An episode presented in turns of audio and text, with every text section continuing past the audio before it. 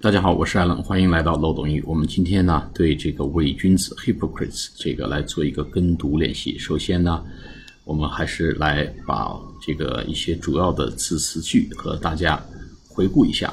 这个首先呢，开篇就说 “I got severely criticized”，我被严厉的批评了。被谁批评呢？By the fake news media。我们这个词呢，可以。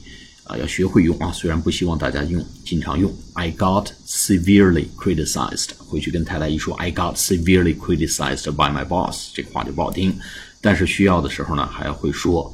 尤其你娶了个洋人太太之后呢，要注意学会这个词。I got severely criticized by the fake news media。当然，你可以跟老板讲啊，I got severely criticized by my wife。哎，跟跟老板讲，我被我太太严厉的批评了，severely criticized。然后 for being too nice to President Putin in the old days 啊，在过去的时代，就是民主党执政时代，they would call it diplomacy，他们会把这事儿说成是这个具有外交辞令，哎，我很会说话，很有外交辞令嘛，很懂得外交礼仪嘛，就 diplomacy。diplomat 就是呃外交官，diplomat，d i p l o m a t。我们有一种行李箱啊，大家现在说 Samsonite，实际上呢有一个行李箱也是同样知名的行李箱，叫 diplomat。就是外交官这个品牌的形象。If I was loud and vicious，这个词大家可以学会连着用啊。我说大声嚷嚷，然后充满了敌意，充满了恶意，叫 loud and vicious，vicious 就恶意的，v i c i o u s。I would have been，我又会被批成 criticized for being too tough，又会说我太强硬。哎，Remember when they said I was too tough with the chairman King？你看上一次跟金正恩会面的时候，他们不是还说我太 tough 了，太强硬了吗？然后 hypocrites，哎，hypocrites 就是伪君子啊！你们这些伪善人呐，伪善者，这个词儿太有用了啊！这个词儿太有 hypocrite，hypocrite 是单数，hypocrites 就是复数。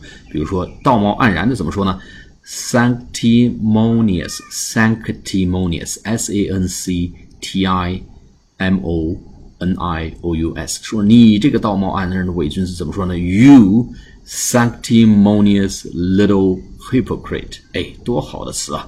嗯，以后跟这个人家争论、吵架的时候呢，说你这个立场变来变去啊，I'm shooting a moving target，哎，我在射击一个移动靶。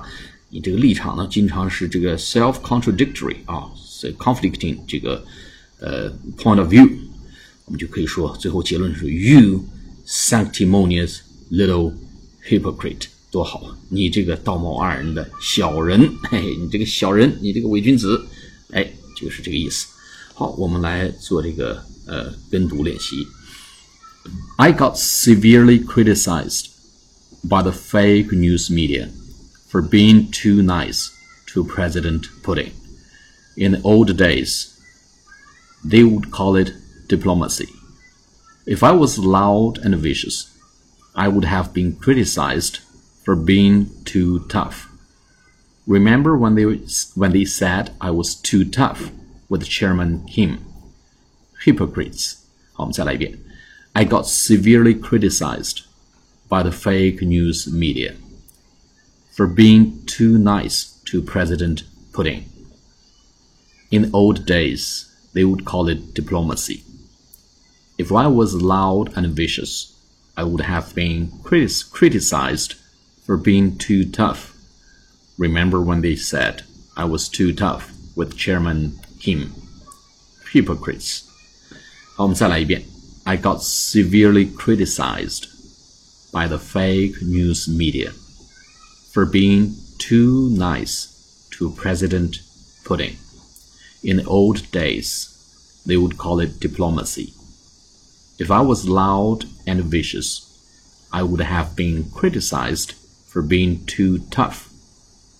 Remember when they said I was too tough with Chairman Kim? Hypocrites. 好，我们下次节目再见，谢谢大家。